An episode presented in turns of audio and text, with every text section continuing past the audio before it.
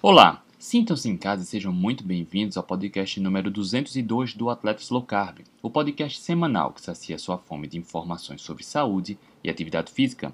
Por que a low carb é tão poderosa no emagrecimento? Será que é preciso mesmo contar calorias e comer pouco para emagrecer? Qual a quantidade ideal de refeições por dia? Quais são os primeiros passos para quem precisa emagrecer com saúde e sem complicação? Para falar sobre esses e outros temas, batemos um papo com a inigualável Denise Magalhães. Se melhorar a saúde e a composição física sem complicações, sem dificuldades, é importante para você? Acompanhe este episódio agora. Hoje estamos iniciando mais uma live do Atlético Lucar pela primeira vez falando sobre emagrecimento. Olha, um tema tão popular, na verdade, talvez seja o tema que mais popularizou a comida de verdade, a low carb cetogênica falar sobre emagrecimento, mas é a primeira vez que a gente vem falar sobre emagrecimento aqui no Atletas Low Carb. Estamos recebendo uma convidada de peso, a verdadeira enciclopédia brasileira sobre low carb, Denise Magalhães. Seja muito bem-vinda mais uma vez. Muito obrigada, André. Não tem nada de enciclopédia, esse exagero, né? Um brinde para vocês. Um brinde para nós. Gente, prazerão ter a Denise aqui de volta. Já pode emitir a carteirinha dela aí, viu, André? Sócia, né? Sócia, sócia essa daí do Atletas Low Carb. Mora aqui no nosso é, coração. A única pessoa que me tira de casa em semana de prova.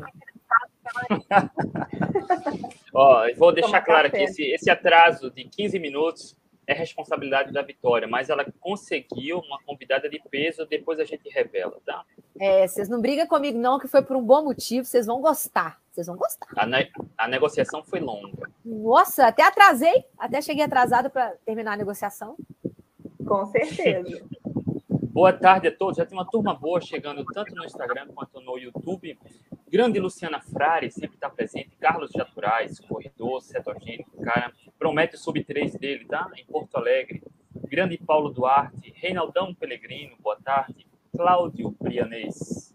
Cristiano Silva, boa tarde. Vão chegando. Quem tiver dúvidas, perguntas, comentários, pode uh, participar aqui no chat, tanto no Instagram quanto no YouTube. Vamos falar sobre emagrecimento.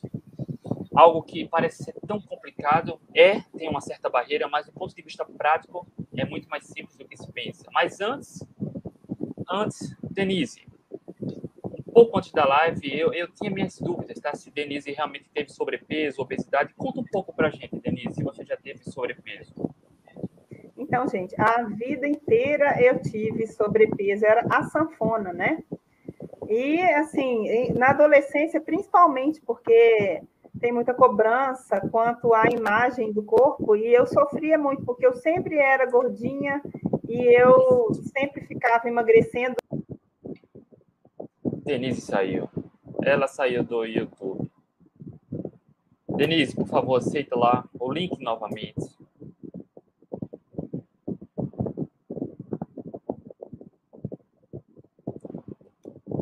Vitória tá sem som aqui para mim no YouTube. Estou falando para lembrar a galera de curtir a live, que quando vocês curtem a live, vocês aumentam o engajamento e entrega para mais gente.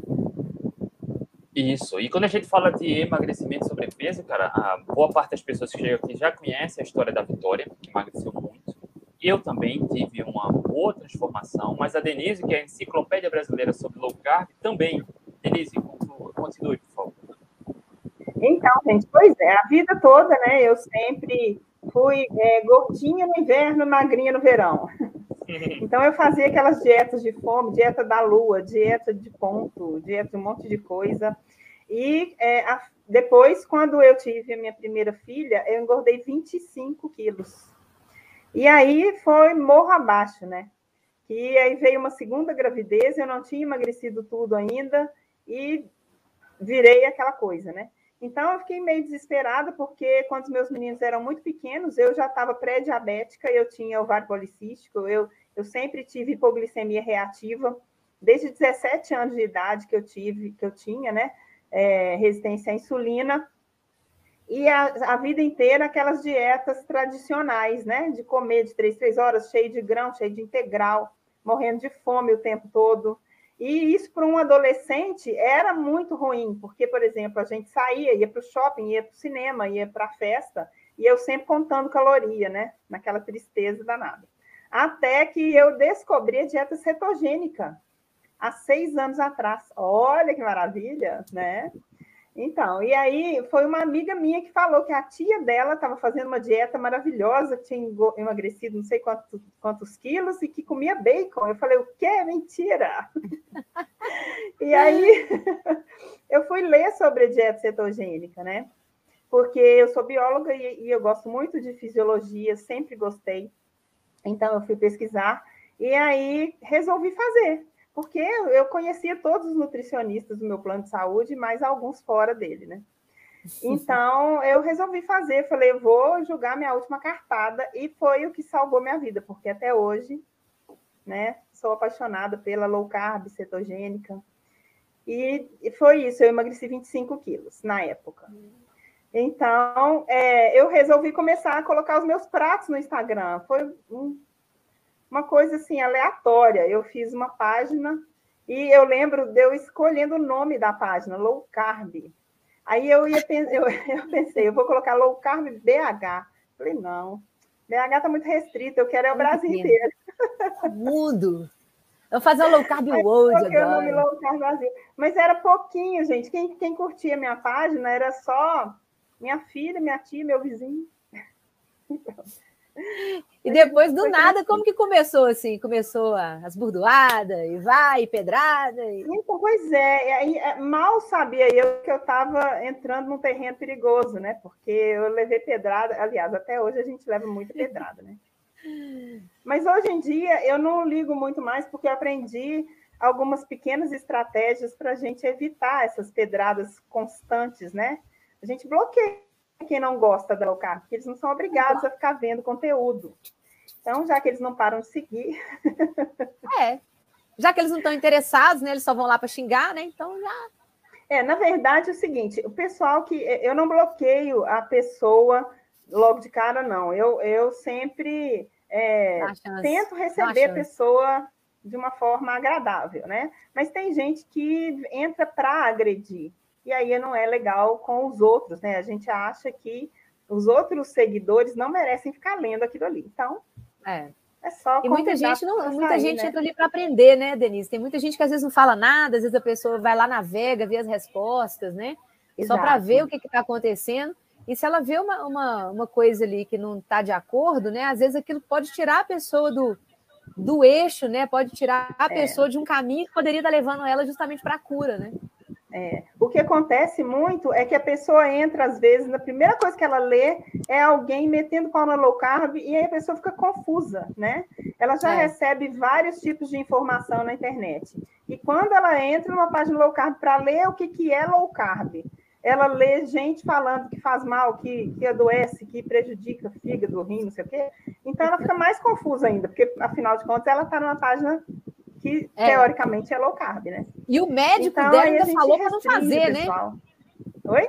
Não, e o médico da pessoa ainda falou com ela para não fazer, porque era uma é, dieta perigosa, é. imagina. Quem curta Agora, a quatro anos. Eu acredito muito que o problema disso esteja relacionado ao rótulo que recebe, né? Low carb, acaba associando a uma dieta, algo da moda, mas qualquer ser humano na face da Terra, quando evita processados e ultraprocessados e come mais raízes, frutas, ah, carnes e ovos, naturalmente vai fazer low carb, porque o consumo total de carboidratos tende a diminuir. Então, quando é. você come mais natural, inevitavelmente vai fazer low carb de alguma forma. Mas isso, para muitas pessoas, ainda é difícil compreender, né? É, exatamente. Que a vontade por carboidrato, quanto mais você come refinados, mais ela aumenta, né? Se você, por exemplo, é o que eu falo, ninguém, é, uma pessoa saudável que treina, que não tem nenhuma doença metabólica, ela não é obrigada a fazer low carb, ela, mas ela deve limpar a alimentação, né? Então, evitar processado, principalmente cheio de farinha, cheio de açúcar. E aí ela não precisa fazer low carb, uma quantidade baixíssima de carboidrato. Ela pode comer lá a mandioca, a, a, a, o inhamezinho dela, todo feliz da vida. Isso não vai adoecer ninguém, né? O que adoece as pessoas é o tanto de comida processada que a gente faz como base da alimentação hoje em dia, né? E é. principalmente criança, eu fico estarrecida, gente, com o tanto de criança que come bobagem. Né? Se você for ver, visitar uma, uma sala de aula de menino aí de 11, 12 anos, nossa, dá vontade de chorar, né? Na hora do intervalo ali, o que, que eles tiram da lancheira deles? O que, que eles compram na cantina? É muito triste isso, né? Existe até tem um, tem um documentário muito interessante que foi feito há um tempo atrás aí. Em inglês chama Fed Up, Fed Up, né? É um trocadilho. E eles mostram a, a rotina da merenda escolar nos Estados Unidos, que inclusive a Michelle Obama teve uma ideia de modificar isso, mas ela foi assim destruída pela indústria alimentícia, né? Não foi para frente porque ela não conseguiu, né? Mas, enfim, é, é muito triste isso, é ver é que começa tão cedo. É, e isso, é. É, essa mudança alimentar está acontecendo de forma tão suave que a gente se acostuma. Há poucas décadas, era, era raro, tá? na década de 60, 70, você encontrar obesos e diabéticos. Encontrava, mas era, era raro. Hoje, não é só comum, como a gente está começando a encontrar mais crianças com doenças metabólicas relacionadas à qualidade da alimentação, tá? obesas. Cara, isso está sendo tão suave, mas só está piorando e a gente está se acostumando com, com essa realidade. É muito triste, né, Denise? E é. Vitória. É. E eu, eu queria até aproveitar essa sua fala, André, para comentar uma coisa. Quando a gente fala de alimentação infantil na página, muitas vezes um pai ou a mãe ou o responsável fala assim: ah, mas não adianta, porque quando ele for numa festa, ele vai comer brigadeiro e beber refrigerante como se ele fosse em festa todo dia, né? Não é. é a vida dele fosse festa, né? Se, se, você acostuma a criança, desde pequenininha, a não beber refrigerante, não comer essas porcarias, o hábito está ali dentro dela. Quando ela chegar na festa, ela pode até beber, ela não vai achar legal, gostoso, maravilhoso. É, né? A gente então, já viu assim, muito, eu conheço né? crianças que chegam em festa e pedem água. Todo mundo acha esquisito, mas... Nenhum dos meus dois filhos gosta de refrigerante. Nenhum dos dois gosta. É só água. Então, Nem olha só que bom. Pois é. Ah, ele então, não come, às não. vezes só porque só ele porque um dia desse, a criança vai para a escola e o colega vai oferecer chips para ela, não faz sentido a mãe levar a vida inteira dela até anteriormente para, né? Ah, não é. adianta eu ensinar, porque com 11 anos ela vai comer. Nada a ver. Exatamente. Você não bebe álcool todos os dias da sua vida, porque quando você vai numa festa final de semana, você bebe álcool. Pois é, é a, mesma, é a né? mesma... mesma coisa. É, mesma você coisa. não bebe cerveja todo dia no café da manhã, porque no final de semana você bebe uma cerveja. É, né? Então você não vai começar a dar chips e, e bobagem para o seu filho comer todos os dias, porque uma vez a cada 15 dias, ou quando ele for numa festa, ele vai comer. Não faz é. sentido, você está criando um futuro é. doente para você cuidar, né? Esse argumento aí não vale, não. Não, não vale, não. Isso é, é, falta mesmo de, de, de visão mesmo, né? E quando a gente fala, cara, é, já vi Denise respondendo algumas, tá? Eu recebo às vezes. criança pode fazer low carb? Entenda que low carb é comida de verdade. Não, não existe contraindicação. A idade não vai ser a, maior indicação ou menor indicação, né, Denise? Exato. Existem povos no planeta Terra que vivem né, em dieta cetogênica e tem criança, tem mulher grávida, tem amamentando, tem tudo. Só que esses povos, é, o estilo de vida deles é esse, né? Então, por exemplo, uma mulher que engravida, tendo feito dieta cetogênica ao longo da vida dela inteira, o corpo dela não vai achar fazer a menor diferença se ela está grávida, se ela não está grávida. Né? É, a, o aproveitamento ali daquele tipo de alimento para ele já é normal. É diferente, por exemplo, uma mulher que entope de carboidrato durante 30 anos, aí ela fica grávida, no primeiro dia da gravidez ela resolve fazer cetogênica. Acontece rolar. Ah, porque eu, posso, eu tenho que emagrecer na gravidez. É absurdo isso, né, gente? Gravidez não é para emagrecer, é para a gente prestar atenção na saúde do feto e da mãe, né? Exato. Então, assim, é, é, o pessoal pergunta muito sobre isso mesmo. E criança, eu sempre falo, se a criança está com sobrepeso, se ela come muito açúcar, muito refrigerante, muita bobagem, é, ela fazer low carb é só benefício para ela, né? Não tem nada de ruim ali ela comer verdura, legume, fruta, ovo, queijo, carne. O que tem de é. errado nisso? Essa pergunta, criança pode fazer low carb? Eu sempre respondo, deve. Oi? Quero. tá escutando? Tá dando para escutar o que tá falando? Tá. Tá, né? Então, quando alguém me pergunta assim, criança pode fazer low carb? Eu falo, pode não, deve. Não tá fazendo ainda não? Como assim? Você não tá dando comida de verdade pro seu filho ainda não? O que, que ele tá comendo? Se ele não tá fazendo low carb, ele tá comendo o quê? É. Eu acho que o termo low carb é, é, carrega assim uma coisa meio assustadora para algumas pessoas, é. Como se fosse é diferente moda, demais. Uma radical, né? que vai, a gente desmaia, todo mundo pensa isso. Você faz o low carb, desmaia. Então, a criança não pode, porque senão ela vai desmaiar, né? O povo só pensa em restrição, né? As pessoas, quando pensam em low carb, pensam em, em uma coisa desesperada, uma coisa de restrição, que eu vou passar fome, que vai ser ruim, e não é nada disso, é. pelo contrário, né? E quando a gente Sim. começa a fazer low carb, a gente vê um outro mundo completamente diferente, né? É um mundo de saciedade, né? É um mundo que a gente é. não sente fome. Liberdade. É um né? que... Liberdade, que a gente não precisa ficar contando caloria, contando macronutriente nenhum. Você simplesmente é. come quando você sente fome, come coisas gostosas, né? A gente pode comer carnes um pouco mais, com um pouquinho mais de gordura, né? A gente pode é. fazer refeições muito densas nutricionalmente e poucas vezes ao dia. Você não tem mais que ficar escravo da comida, né? A gente não é escravo Sem mais. Sem ter medo de encher o prato sem ter medo de encher o prato. Inclusive, encher o prato é uma das coisas recomendadas, né? Enche é. o prato, para você ficar ali várias horas sem sentir fome, né? Então, a gente, é muito libertador, é vida. Denise, como eu E é muito saber... legal. Fale, Oi? pode falar. É muito legal quando a gente vê, por exemplo, uma pessoa na família descobre a low carb. Aí começa a fazer, começa a incentivar. A esposa, o marido, o filho, outro filho, outro filho. Quando você vê aquele café da manhã lindo ali, cheio de ovo frito, é bom demais ver isso. As todas comendo, né? Comida de manhã, isso é muito legal. A quebra de paradigma é muito grande, né? Porque a, a pirâmide alimentar, né, que na base dela tem arroz, cereais, massas, pães, enfim, tudo que vai na contramão do que é natural para a espécie humana, está na base. Essa, essa pirâmide alimentar foi criada na década de 90. Ela norteia as recomendações nutricionais de hoje. E aí burocratizam demais, já que você vai sentir mais fome, a densidade nutricional é mais baixa. E aí, quando Denise descobriu a cetogênica, que poderia ir na contramão da pirâmide alimentar, sem burocratizar, comendo sempre que tem fome até saciar, comendo mais gorduras, mais nutrientes. Como foi essa quebra de paradigma na sua prática diária e ainda ver resultados na saciedade, na saúde e no emagrecimento? Então, André, eu no começo eu confesso que eu fiquei com medo. Porque quando eu ouvi falar da cetogênica, ai, a minha tia emagreceu tantos quilos e ela tá magra e ela come queijo. Eu falei, gente, mas não é possível. E como eu já tinha feito de tudo para emagrecer, eu falei, ah, o que, que custa eu testar isso, né? E eu comecei a comer é, eu comia muita carne, frango assado, pele de frango, eu sempre fui apaixonada e eu jogava tudo fora. Então, quando eu falei, gente, eu posso comer pele de frango, eu saía comendo frango assado quase todo dia. Era muito engraçado isso. Mas é, aí eu comecei a emagrecer, é lógico, né? Pois eu tirei tudo que me inflamava. Então, a minha saúde mudou totalmente. Eu, eu assim, virei outra pessoa. A pele, é impressionante o tanto que a pele muda, unha, para de quebrar, é muito doido isso, né? E eu comecei a ler sobre isso. E, e, e assim, naquela época, eu, eu, eu, criei a página em 2016, foi quando eu emagreci.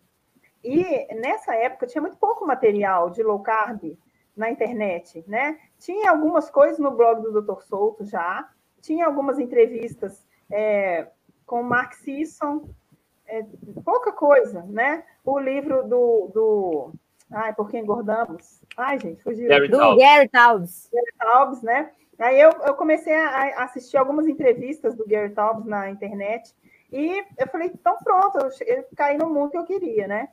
E só que eu, lá no fundo, eu tinha um medinho, André. Tinha mesmo. Porque eu ficava pensando, gente, mas pele de frango dá infarto. Eu vou, eu vou... Meu pai tinha um histórico de doença cardíaca na família. Eu falei, nossa, eu serei a próxima, né? Então, eu tinha aquele medo. E esse medo demorou um pouquinho a sumir, viu? Porque o negócio é muito é pesado na cabeça da gente, né? É muito então, pesado. Então, até eu ler muito sobre isso e já tinha emagrecido, a minha saúde tinha melhorado, mas a, a gente fica, é tão, o negócio é tão lavagem cerebral que você vê o resultado e você não acredita ainda. Né? né? A sua saúde melhora, todos os exames seus melhoram, disposição e tudo, e você ainda fica com medo.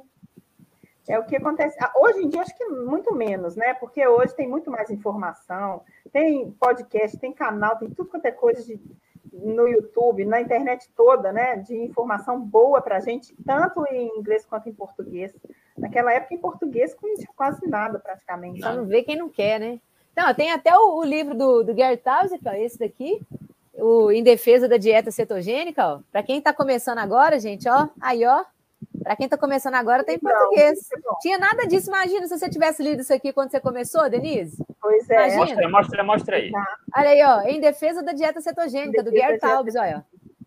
Viu? Do mesmo autor que a Denise citou. Então, imagina se quando você começou, se tivesse um livro desse aqui, você já tinha encurtado o caminho. Pois é, exato. Então, esse medo existe em muita gente ainda, mas naquela época, 2016, a gente estava desbravando a selva, né? Tava, já no peito na raça. Para mim que, que, low carb era um terreno, tipo assim, um terreno cheio de mato e a gente foi né, é, desbravando facão. E tomando é, facãozada também, né? E era, aí naquela época as pedradas eram maiores, agora elas, são, elas existem, mas são um pouquinho menores.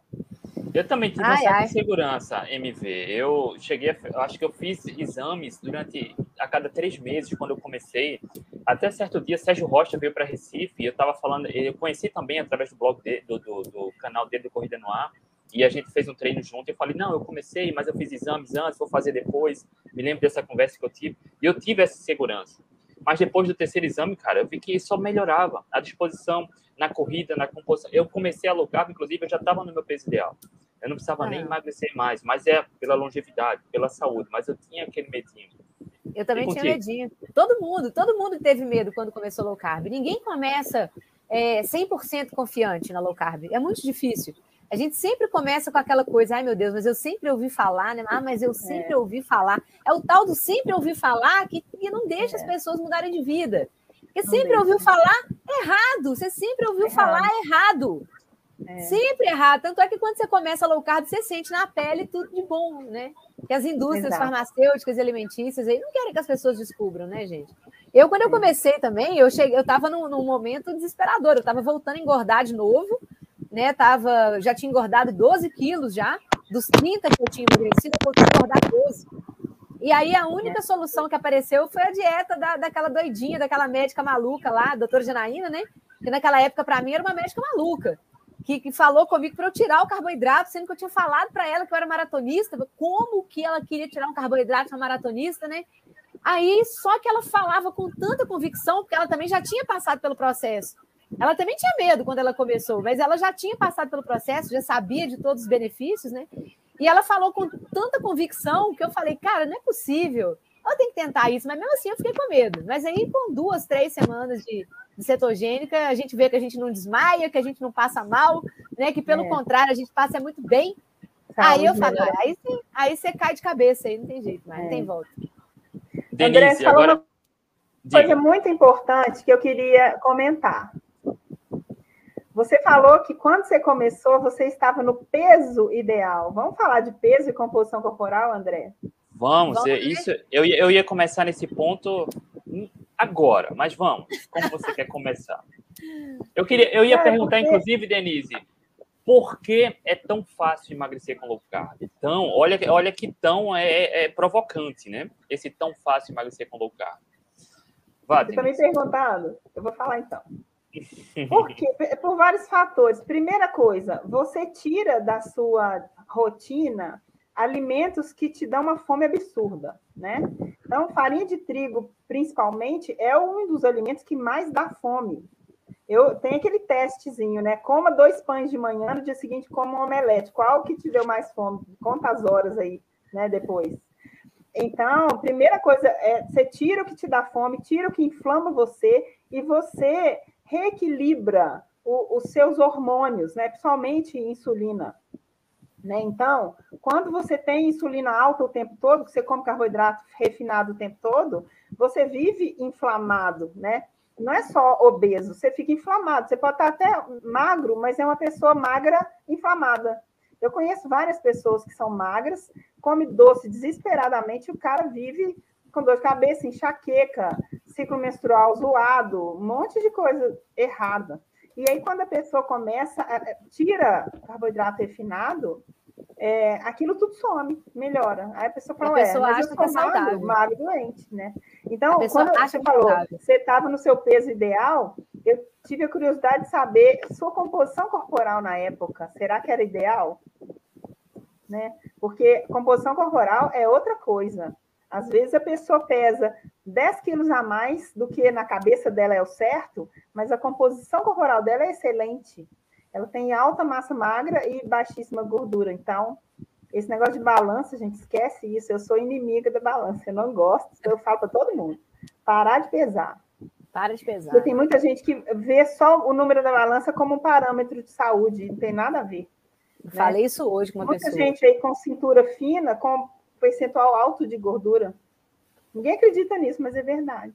Né? Falei isso hoje com uma pessoa, Denise, e uma coisa que acontece muito quando a pessoa começa a perder peso com low carb é a neura, é a noia com balança.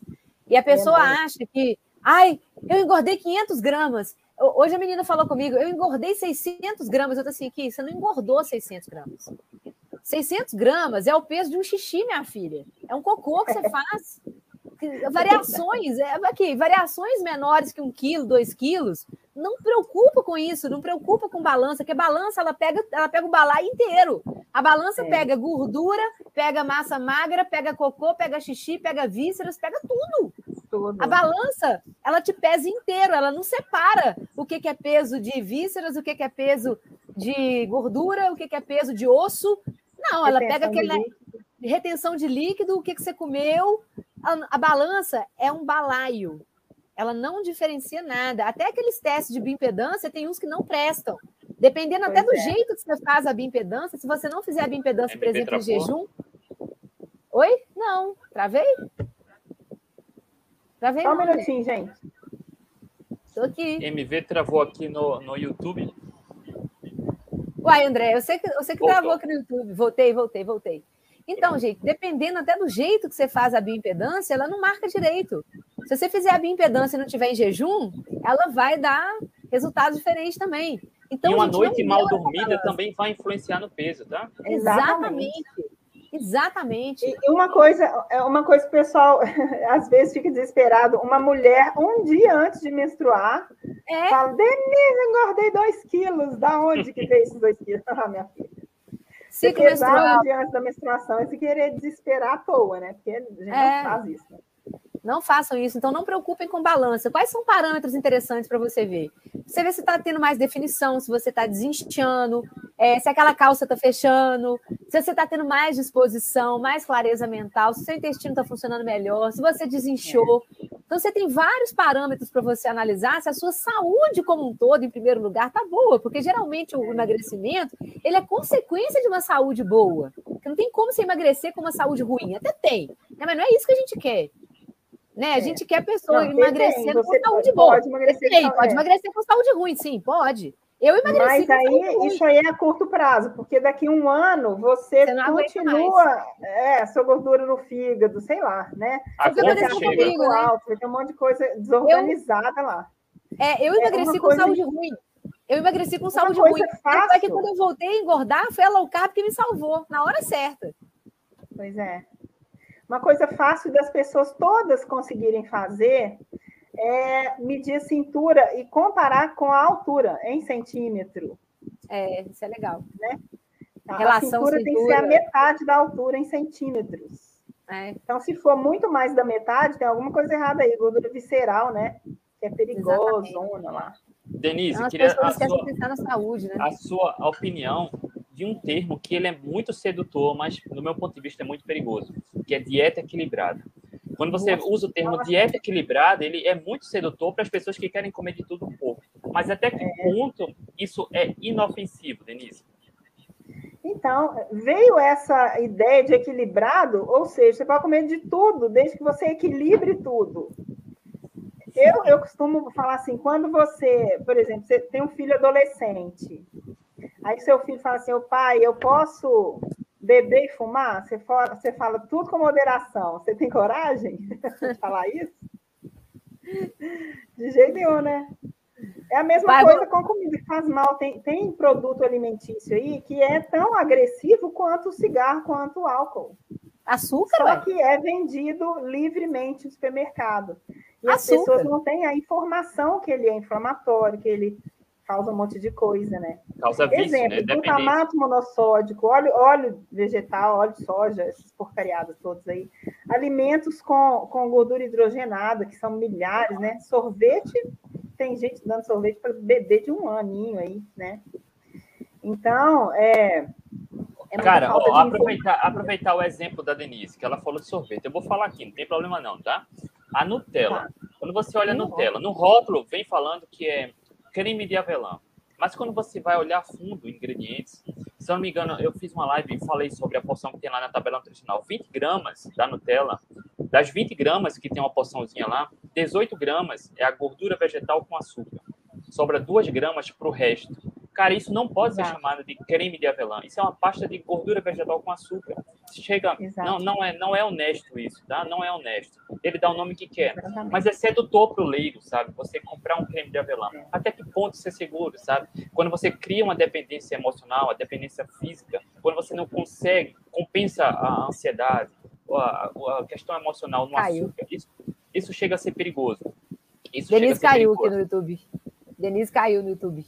Volta, Denise. Então, Volta, a, o dieta equilibrada pode ser bastante perigoso, tá? É muito equilibrado. Esse, esses nomes bonitinhos, né, André?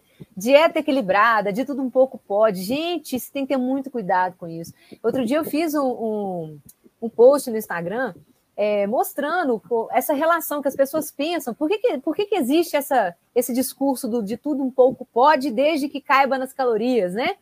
Porque a, a, a nosso metabolismo não é matemática. Não é calorias entram, calorias saem, não é número. Né? Nós somos reações químicas. E reações químicas, elas dependem do estímulo que elas recebem.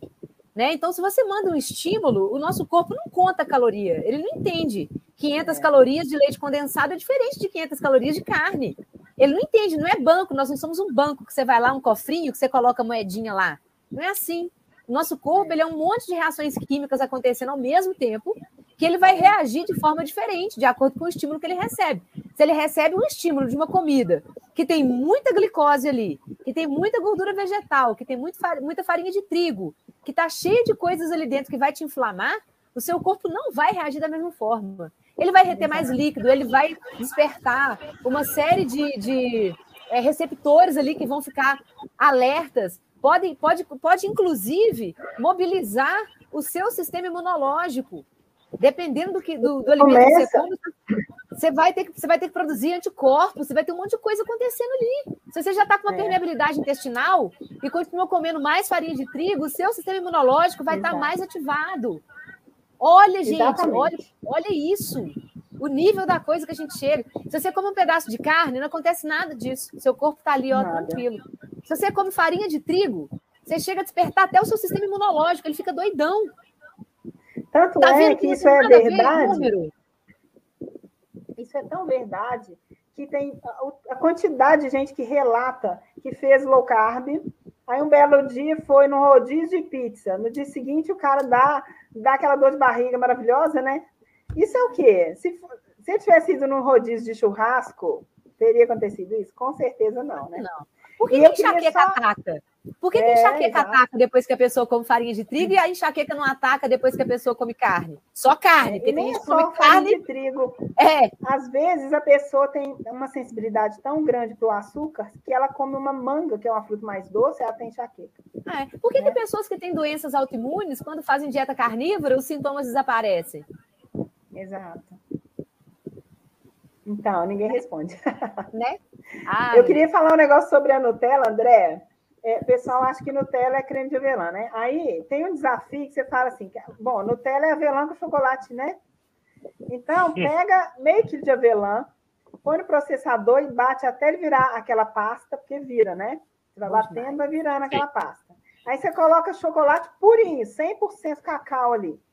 Bate. Vira uma pasta de avelã com chocolate, não vira? vira? Aí você põe na boca e vê se tem o mesmo gosto da Nutella. Então, mas não é avelã com chocolate? Mas aí você mistura fiz. avelã com chocolate e o gosto é diferente? Como assim? Eu já como, sei como, como então, pode? Né? Exatamente. Denise, é. ó, tá, tá bacana, tá? Para quem está com sobrepeso, obesidade, tem dificuldade de emagrecer, qual, qual é o primeiro passo para dar do ponto de vista da o peso do emagrecimento é a maior parte da alimentação. Então, como começar a, a, a mudar a alimentação, a melhorar a alimentação para emagrecer? Olha, primeira coisa é você verificar na sua casa. O que, que eu tenho aqui em casa que é, não é comida de verdade? Aí você abre o seu armário, você abre a sua geladeira e faz uma lista ali. O que, que não é comida de verdade, que não tem nem na horta, nem na feira, nem no açougue, nem na peixaria. E aí você começa a tirar, vai tirando. Né? Tudo que for biscoito recheado, vai só jogando. tirando. Biscoito recheado, esses, nada. principalmente esses alimentos infantis, né? esses iogurtes lotados de açúcar, que é metade do iogurte ali é calda de fruta, sabor de alguma coisa. E amido. Né? É, esses leitinhos fermentados, todinho, todinho quer dizer, não é a marca não, achocolatadozinho, né, de caixinha. É, então, isso tudo que é processado, que você compra, que tem uma lista de ingredientes no rótulo, descarta aquilo. Faz uma semana de bicho e planta. Não precisa ser bicho e planta super low carb. Pode ter raiz, pode ter fruta, mas só naquela semana ali, se você tira industrializado, mesmo comendo carboidrato de raiz e fruta doce, você já percebe que seu corpo vai mudar. E sem os grãos, né, Denise? Vai desinchar, é, tira grão. Tira grão né? também, grão, pelo amor de Deus. É, é, quando eu falo feira e açougue, é feira e açougue mesmo. É raiz, legume, né? Fruta, veja, é, é, verdura, carne, ovo, leite, fruto do mar, peixe. E aí você, só de fazer isso, a pessoa já muda completamente, muda o paladar, ela muda a fome dela, o parâmetro de fome que ela tem altera. É engraçado, a pessoa relata isso pra gente. Né? Eu falo, Denise, eu acordava morrendo de fome. E eu acordo agora, eu não tô com fome nenhuma. Eu como café. Dois dias. Dois dias a pessoa já começa a acordar sem fome, né, Dê? Exato. Então, primeiro passo, André, limpar a cozinha, a dispensa, o armário de comida, né? Você fazer uma triagem e o que não for comida de verdade, né? O que não cabe no sacolão e na feira e no açougue, você não, não põe ali.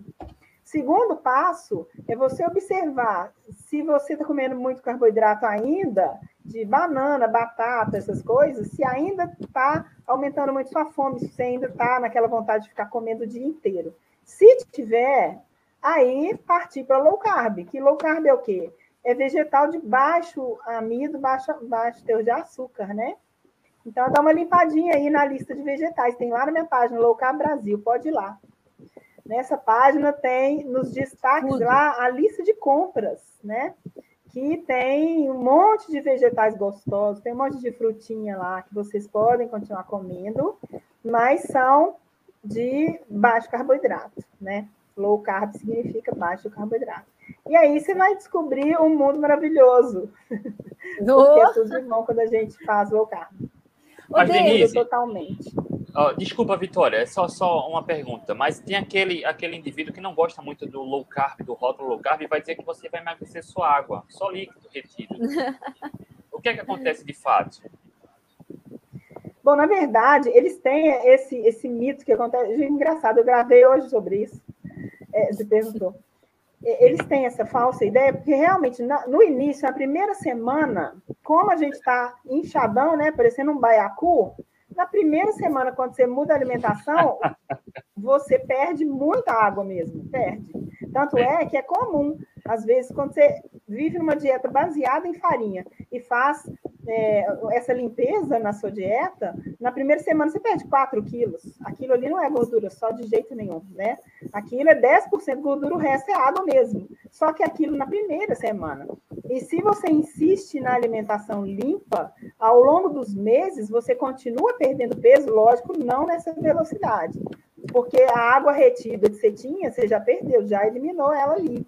Então, eles têm essa falsa ideia que é tudo água, como se a pessoa perdesse água durante sete anos, ficar perdendo. Tem até uma piadinha que a, a pessoa já emagreceu 30, é 30, a Lara que fica zoando lá, que ela fala assim, não, já perdi 60 a Lara fica 60 zoando, porque a Lara, gente, quem não conhece, ela perdeu 101 quilos com low carb, então ela fala que ela perdeu o oceano. O oceano, é exatamente. Ó, ó, e Mas... eu quero trazer só quando a gente olha do ponto de vista da ciência, eu quero compartilhar aqui a tela, tá? Existe hoje, até o presente momento, agora, 67 estudos comparando low carb com low fat. Low fat é a dieta da pirâmide alimentar que os nutricionistas recomendam hoje em dia, tá? Em 58, low carb é superior, em 7, low fat é superior. Quando a gente separa apenas os estudos que têm diferença significativa, em 36 low carb é superior, em nenhum low fat é superior. Tá? Então, focar em calorias, reduzindo gordura, não tem fundamentação científica, não tem nada que justifique, do ponto de vista da saúde e emagrecimento, ter que fazer isso para emagrecer. Tá? Quer comentar alguma coisa, Denise? Isso aí, é, pois é. é. Isso aí, esse mito de que carboidrato é a base da dieta, pirâmide alimentar, que né, aquele, aquela faixa embaixo toda tem que ser de grão e farinha, isso veio da indústria alimentícia, né? Óbvio. Eles tinham que vender cereais, então inventou essa moda aí. E a gente sabe que a frase é, que o café da manhã é a, é a, refeição mais importante do dia, é o é fruto de, um, uma, de uma propaganda de cereais muito famosos nos Estados Unidos, que óbvio que eu não vou falar o nome aqui, né? Mas que com essa propaganda o mundo inteiro adquiriu isso, né? Essa, essa verdade. Né? nesse mito aí, que é a, a frase de vendedor, né, cara? Frase de ah, vendedor, é. a frase de vendedor que colou assim perfeitamente, colou. né, cara? É. Impressionante. É um marketing bem feito demais, né? Porque o mundo inteiro acreditou, né? Então, hoje a gente sabe que não. A gente sabe, principalmente o pessoal que faz dieta carnívora, que a fome reduz tanto que às vezes o cara tem que comer forçado, porque ele está comendo tão pouca caloria ali, que ele precisa comer sem fome, né? É Exato. muito comum, às vezes, o cara faz a carnívora e, e aconteceu comigo. uma semana de carnívora, ele tem fome uma vez ao dia e a quantidade de proteína dele está até baixa, porque ele não consegue Isso comer. Aconteceu tudo, né? comigo. Né? Na carnívora, então, às vezes eu passava o dia inteiro sem fome nenhuma. Eu tinha que me forçar a comer uma vez por dia. É, aí você tem que comer forçado, porque senão, né? Não vai. E aí treinando, você acorda com fome imagina. na carnívora? Impossível, não. né? Impossível. Não, você não acorda com fome, você não está com fome hora nenhuma do dia, você não quer ver é, comida. Você, na carnívora, a gente vê comida, dá náusea, só de ver comida. Dá, eu, é, exato. Eu já fiz também, dá mesmo. Você fica é. pensando é. assim, o que, que eu vou comer agora? Nada, eu não quero. Nada. Você está pensando em qualquer coisa, menos em comida. Você está pensando no é. seu trabalho, no seu estudo, no seu filho, no Verdade. seu Menos em comida. Você nem lembra que comida existe na sua vida quando você está em carnívoro. Pois é. Então, o que, o que dá essa fome louca o dia inteiro é justamente os cereais, os, os né, os refinados. Então, é, né? Então é isso. Que esse, pirâmide. Eu falo vender, que essa cetogênica é a pirâmide alimentar de cabeça para baixo. Só que a pontinha dela não é, não é pão. Exatamente. Se a pessoa quer é, ganhar no dinheiro. Máximo ali um, um a, a pessoa que quer ganhar dinheiro vendendo comida, ela não vai vender carne, ela vai vender cereal. Aquilo que dá mais fome, né? Para comprar mais. É, exatamente. Dá mais fome e a margem de lucro é muito maior, né? E outra, essa história de comer de três, três horas, se a indústria não fizesse a gente acreditar nisso, como que eles iam vender lanchinho prático para pôr na bolsa? É. Né? E, Se você não precisa comer três horas da tarde, você não precisa levar nada na bolsa. Aí eles não vendem a barrinha, o suquinho, né? Não, e é engraçado que esse negócio do comer de três em três horas casa certinho com o tempo que leva para a insulina e a glicemia subir e despencar, depois dar aquele efeito rebote e a gente Exato. sentir fome de novo. Parece que a pessoa que inventou esse negócio do três e três horas, parece que a pessoa fez de sacanagem, porque é exatamente o tempo que demora para a gente sentir fome de novo depois de uma refeição Exato. rica em carboidrato. Não Quando é? você come, é, ué. Você, é uma vez, eu não sei se foi a Rita, acho que foi a Rita Croc que fez isso. É, ela comeu aveia e mediu glicemia, né? Foi, foi aí ela deu duas horas, a glicemia dela estava no topo máximo, aí caiu de uma vez. Aí a fome vem uma hora depois, três horas. Três horas certinho. É exato, todo mundo fala, nossa, realmente a gente tem mesmo que comer de três em três horas, porque depois é. que eu como uma refeição rica em carboidrato, depois que eu como, é certinho, três horas eu já estou com fome de novo, é. então eles estão certos, eles estão certos, é, é isso é. mesmo. Vamos é. lá. Só que tem uma, um detalhe aí, Vi, é muito importante. A pessoa que tem resistência à insulina não demora três horas para ter fome de novo. É mais ela rápido. tem fome constante, é constante mesmo, dela acabar de almoçar e meia hora depois ela quer um carboidrato, mais uma hora depois ela quer outro carboidrato. E assim ela come dez vezes ao dia, né? É a resistência à leptina, seja, ela né? nunca vai sarar, nunca vai se tratar da resistência à insulina. E também a né? resistência à leptina, né, Denise? Principalmente é, a leptina, que ela é produzida pelo tecido adiposo. O tecido adiposo vai produzindo leptina. Para quê, gente? A leptina ela é um hormônio da saciedade. Ela sinaliza para o cérebro que já tem gordura suficiente estocada. Você não precisa mais comer, porque você tem energia aqui de sobra. Então, segura sua fome aí, que é a sua gordura agora que vai te sustentar. O problema é que o tecido adiposo produz leptina. E quanto mais tecido adiposo a pessoa tem, mais leptina ela produz. E a gente sabe que quando o nosso organismo começa a ser exposto a, a uma substância é, várias de vezes forma crônica. de forma crônica, né? A gente está sendo exposto então à leptina diversas vezes ao dia, porque a gente está tendo muito tecido adiposo produzindo muita leptina o nosso uhum. cérebro ele começa a ficar resistente à ação da leptina. A Ou seja, qual, qual, que é a ação da leptina? A ação dela não é falar para você assim, para de comer, já tá bom? Você está saciado. É. Você está saciado? Ela para de então, falar. Ela para de falar. O nosso cérebro fica surdo. Ô, leptina, não quero saber de você não. Ah, mas não é para você comer mais. Não, não quero saber de você não. Mas não é para você comer mais. Não, quero comer mais.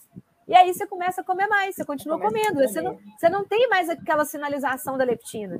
E aí acabou. A pessoa começa a comer, comer, comer, comer e vai só tocando mais tecido adiposo. É um ciclo é. vicioso. É, a pessoa e, passa, e essa, ela chega essa... num período que ela, que ela não está gorda porque ela come. Ela come porque ela é gorda. Ela criou resistência à leptina. Exatamente. É, exato. E ali, aí nesses casos vem também é, a fome emocional que o pessoal fala, entre aspas, porque como a pessoa não consegue controlar a fome fisiologicamente, né, naturalmente, e ela não consegue parar de comer, isso causa um dano psicológico horrível, né? Porque ela Exato. quer parar de comer, ela quer fazer alguma coisa em benefício dela, melhorar a, a composição corporal, melhorar a saúde, ela não consegue parar de comer. É como se fosse um drogado mesmo, querendo droga o tempo todo. Então, é, ou seja, o dano ele não é só no tecido adiposo, ele não é só no peso corporal, ele é um dano geral, né? Um dano mental. A pessoa adoece, às vezes tem crise de depressão, de ansiedade por causa disso. E Exato. isso é muito triste, gente. Sendo Aonde? que se a pessoa faz low carb, isso tudo melhora, olha só que dá na vida, né? É. É, no começo da low carb é fácil? Não, é difícil. Eu, eu, eu não falo mentira para ninguém. Ah, Denise, você vive com uma cara assim, parecendo que a sua vida é linda em termos de alimentação. Agora é, mas o começo foi Ai, difícil. Né? É. E todo mundo que já passou por esse caminho, nós três aqui, quando nós começamos a low carb, a primeira semana é punk, gente. É. A gente quer comer muita coisa. Você acaba de almoçar, você fica fissurado num doce, você quer comer, né? E a gente, muitas vezes, passa. no início, a gente não sabe, né? Fazer uma receitinha de doce low carb, muitas vezes a gente não pois sabe, é. né? E quando a gente começou, na minha época, não tinha é, quem vendia doce low carb, né? Nada não tinha receita, não. não. tinha nada. Em português, não, não tinha nada, nada low carb em português. A Janaína me mandava as receitas em inglês. Sabe o que, que eu fazia? Eu ficava tão louca para comer doce que eu pingava milhões de, de, gotas de adoçante no creme de leite, comia creme de leite doce. Na pasta de amendoim, é, na pasta de amendoim eu pingava adoçante também. Nossa, gente, é, nossa, que coisa. É. Merece. Mas não. então, é isso, é, é, é tudo desorganizado de, né, num bolo só. Então, quando a pessoa começa a limpar a alimentação, ela vê assim, descortina um mundo maravilhoso na frente dela, que é difícil no começo, mas depois vai só ficando menos difícil. É, Quando né? começa a, a acreditar que vai ficando mais fácil. Quando começa a limpar a alimentação, boa parte das pessoas passa por uma crise de abstinência, né? E aí pode ter piora no humor. E aí, infelizmente, alguns profissionais até falam né, que low carb resulta num mau humor. Não é isso, é crise de abstinência, tá? A questão da ansiedade, da confusão, a má alimentação influencia muito nisso. Tem vários estudos mostrando que a cetogênica, por exemplo, é uma poderosa ferramenta como tratamento adjuvante no controle da ansiedade, da compulsão e na melhora do humor. Né? Não vai ser o que vai curar, mas é uma ferramenta que tem um, a alimentação influencia muito no controle da ansiedade, compulsão e humor também, né, Denise? E Vitória. Sim, demais. É. É. Ô, Odê, tem uma pessoa falando aqui uma coisa que eu já ia te perguntar agora. É, no início da low carb, é muito normal a gente sentir fraqueza, dor de cabeça, desânimo, naquela primeira semana ali da low carb. A pessoa fica fraca, tal. O que, que é isso, Denise? Conta pra gente que negócio é esse e como é que faz para resolver isso? É comendo carboidrato que resolve isso aí, Denise? Pois é, é muito é pior que muita gente nessa fase, por, por ser mal orientada, a pessoa desiste da low carb porque acha que low carb faz mal. Ela sente mal, ela pensa, a dieta faz mal, né? Isso nada mais é do que uma adaptação do corpo, né? Natural, porque quando você come carboidrato demais, é, você está com a insulina alta, aquela insulina ali, ela retém sódio, retém eletrólitos, né? É, pela, na, na, no rim, e com isso, atrás do sódio vem a água. Então, quando você retém muito sódio, você retém muita água. E aí a sua pressão arterial aumenta, obviamente, né? e você sente uhum. ali inchado, mas você está com o sódio alto e, a, e muita água no corpo, muita retenção de líquido. E quando você para de comer os carboidratos refinados, a sua insulina vai baixar naturalmente. Quando a insulina baixa, o que, que ela faz? Permite que saia sódio e água. Você libera, você faz muito xixi. Já perceberam? Quando você começa low carb, você vai no banheiro o dia inteiro. Por quê? Porque você está liberando o que você estava aprendendo, né? Você solta todos os presos de uma vez só. Então, como você libera muito sódio, você a sua pressão arterial tende a baixar. E aí, às vezes, a pessoa tem queda de pressão, a tontura, né? dor de cabeça, a cãibra, palpitação. Isso tudo é quando seus eletrólitos estão indo embora. O que você tem que fazer? Repor o que está faltando. Então, quando a pessoa faz low carb bem orientada, desde o primeiro dia ela começa a repor os eletrólitos. Ela não espera passar mal para repor eletrólito. Então, desde o primeiro café da manhãzinho lá, ela já usa aquele drinkzinho com limão, com a pitadinha de sal, né? E aí ela não dá tempo do corpo dela dar o sinal de que está baixo, porque ela está repondo. Então, ela precisa fazer com orientação direitinho, né? Fazer da, da própria cabeça, às vezes dá isso aí, né? A pessoa tem um mal-estar e ela acha que a low carb é perigosa. Não é. Essa questão. Perfeito. E um outro ponto que é delicado para quem começa a comer low carb, que está enraizado nessa desinformação de comer a cada três horas, não pode comer muito, e percebe que é mais libertador, você não precisa uh, ficar comendo pouco, mas se perde essa noção de fome e saciedade. Né? É, é, normal as pessoas começarem a comer além da saciedade. E aí pode ser um tiro no pé também, pode ser uma cilada, ou é. enriquecer as refeições com gordura, ficar comendo sem fome. Qual a tua opinião sobre isso, Denise? É, isso é muito comum sim, André. Às vezes você fala para a pessoa, você pode comer até saciar, livremente, não precisa pesar a comida. Aí a pessoa vai e come uma dúzia de ovos e três bifes na mesma refeição. Aí ela passa mal, óbvio, não cabe aquilo, né? Então, é, é a pessoa que tem a cabeça é, que a vida inteira ela quer saciar com enormes quantidades.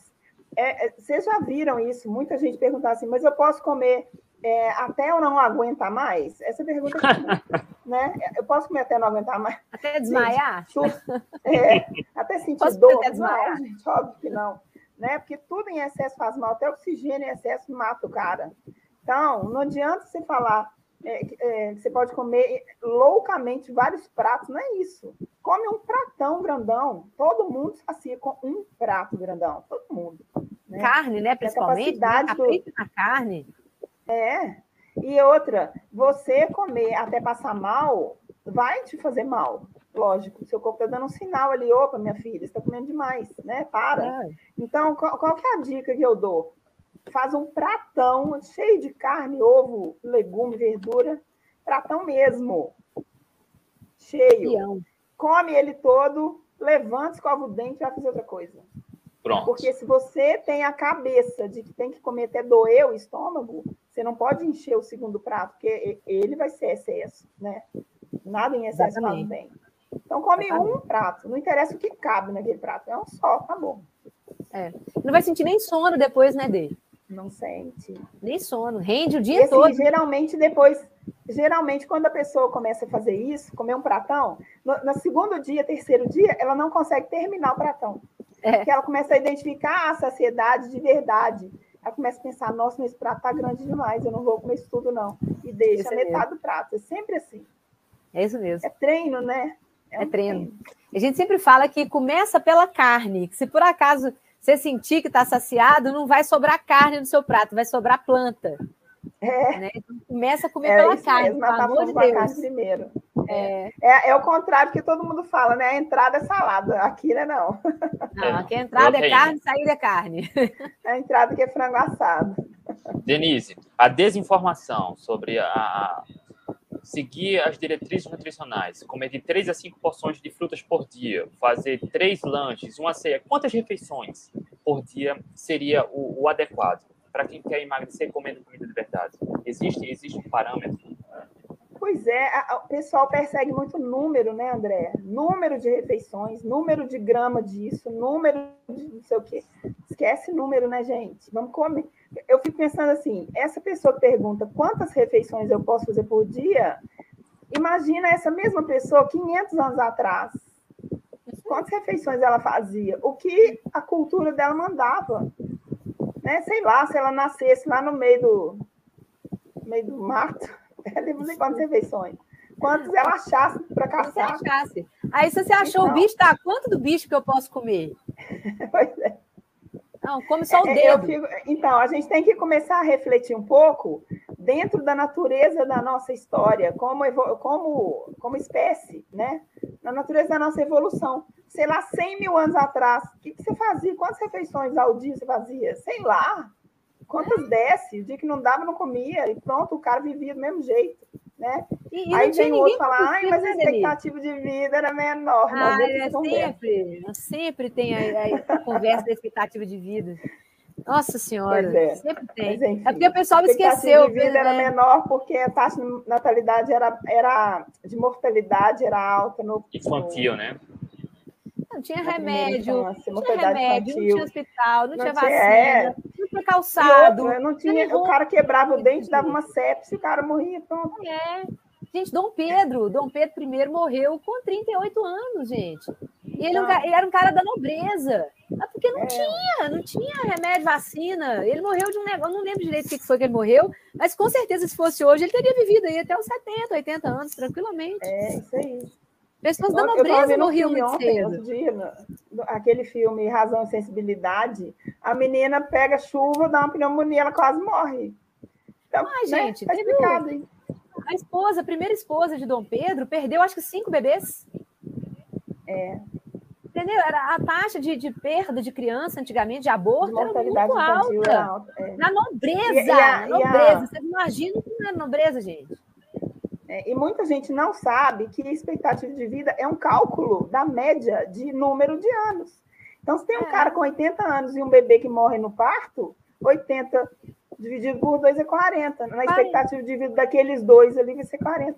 É, agora ninguém Inclu fala da gente... taxa de doença crônica, né, Denise? Ninguém fala é. se tinha infarto naquela época, se tinha diabetes, se tinha gordura no fígado, se tinha obesidade, é. se tinha câncer nessa época. Ninguém comenta, que é o que hoje está matando as pessoas. É, exato. Antes, né? antes era doença infecciosa, agora a medicina era. controlou as doenças infecciosas, o que matou as, as metabólicas, né? As metabólicas, doenças crônicas, né? Não, não transmissíveis.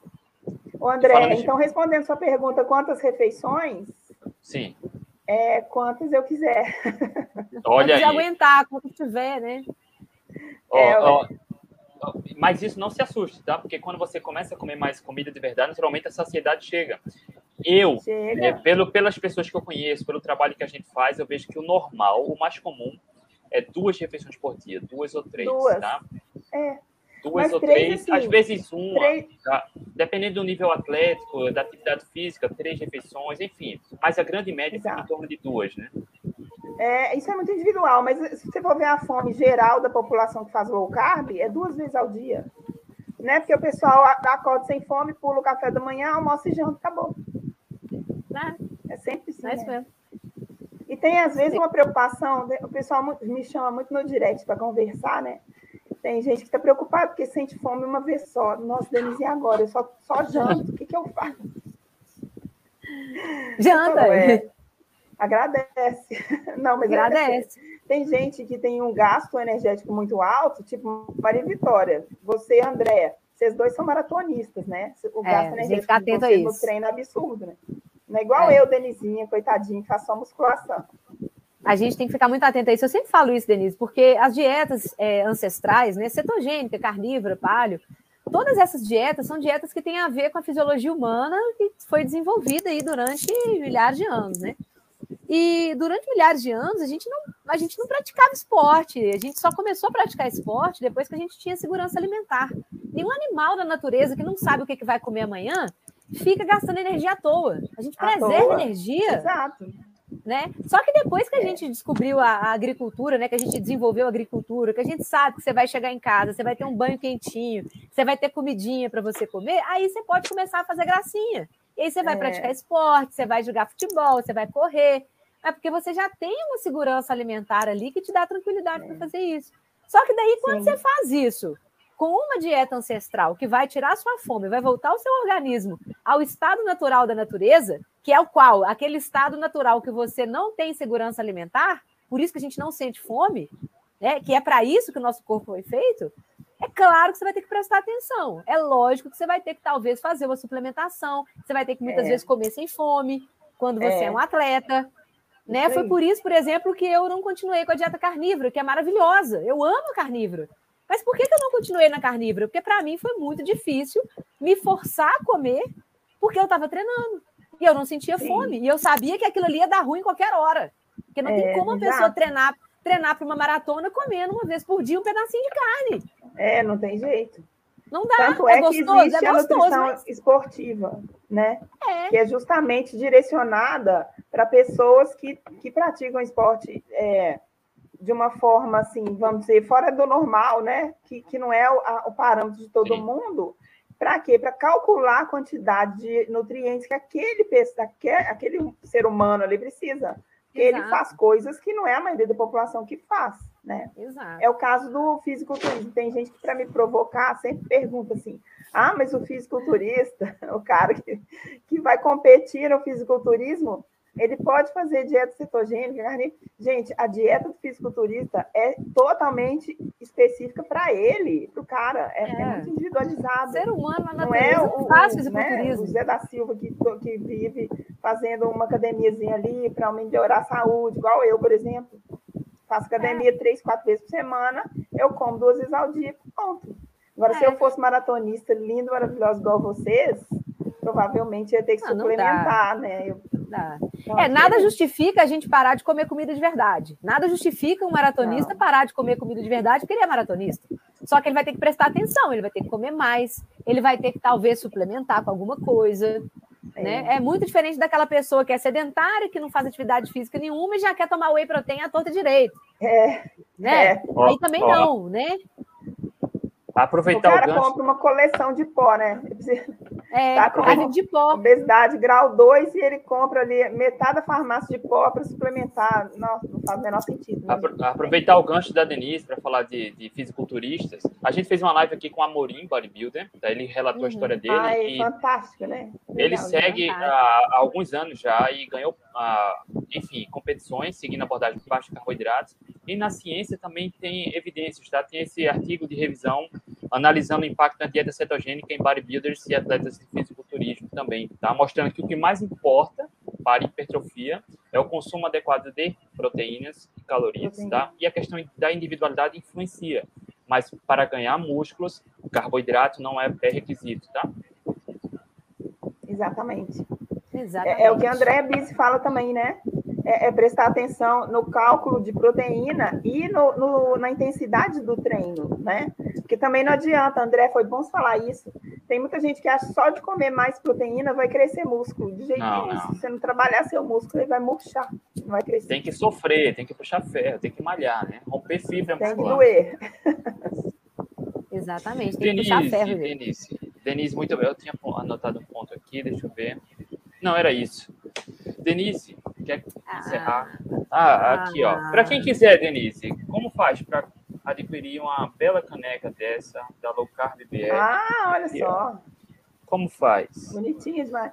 Então, gente, essas canecas é, oficiais da Low Carb Brasil, elas são confeccionadas pela Cubo Rosa. É um Instagram que chama arroba cubo underline rosa, ela que faz as minhas canecas. E tem o link lá na minha, na minha bio, que tem o linkzinho para vocês comprarem. São 10 modelos diferentes, cada um mais bonitinho do que o outro.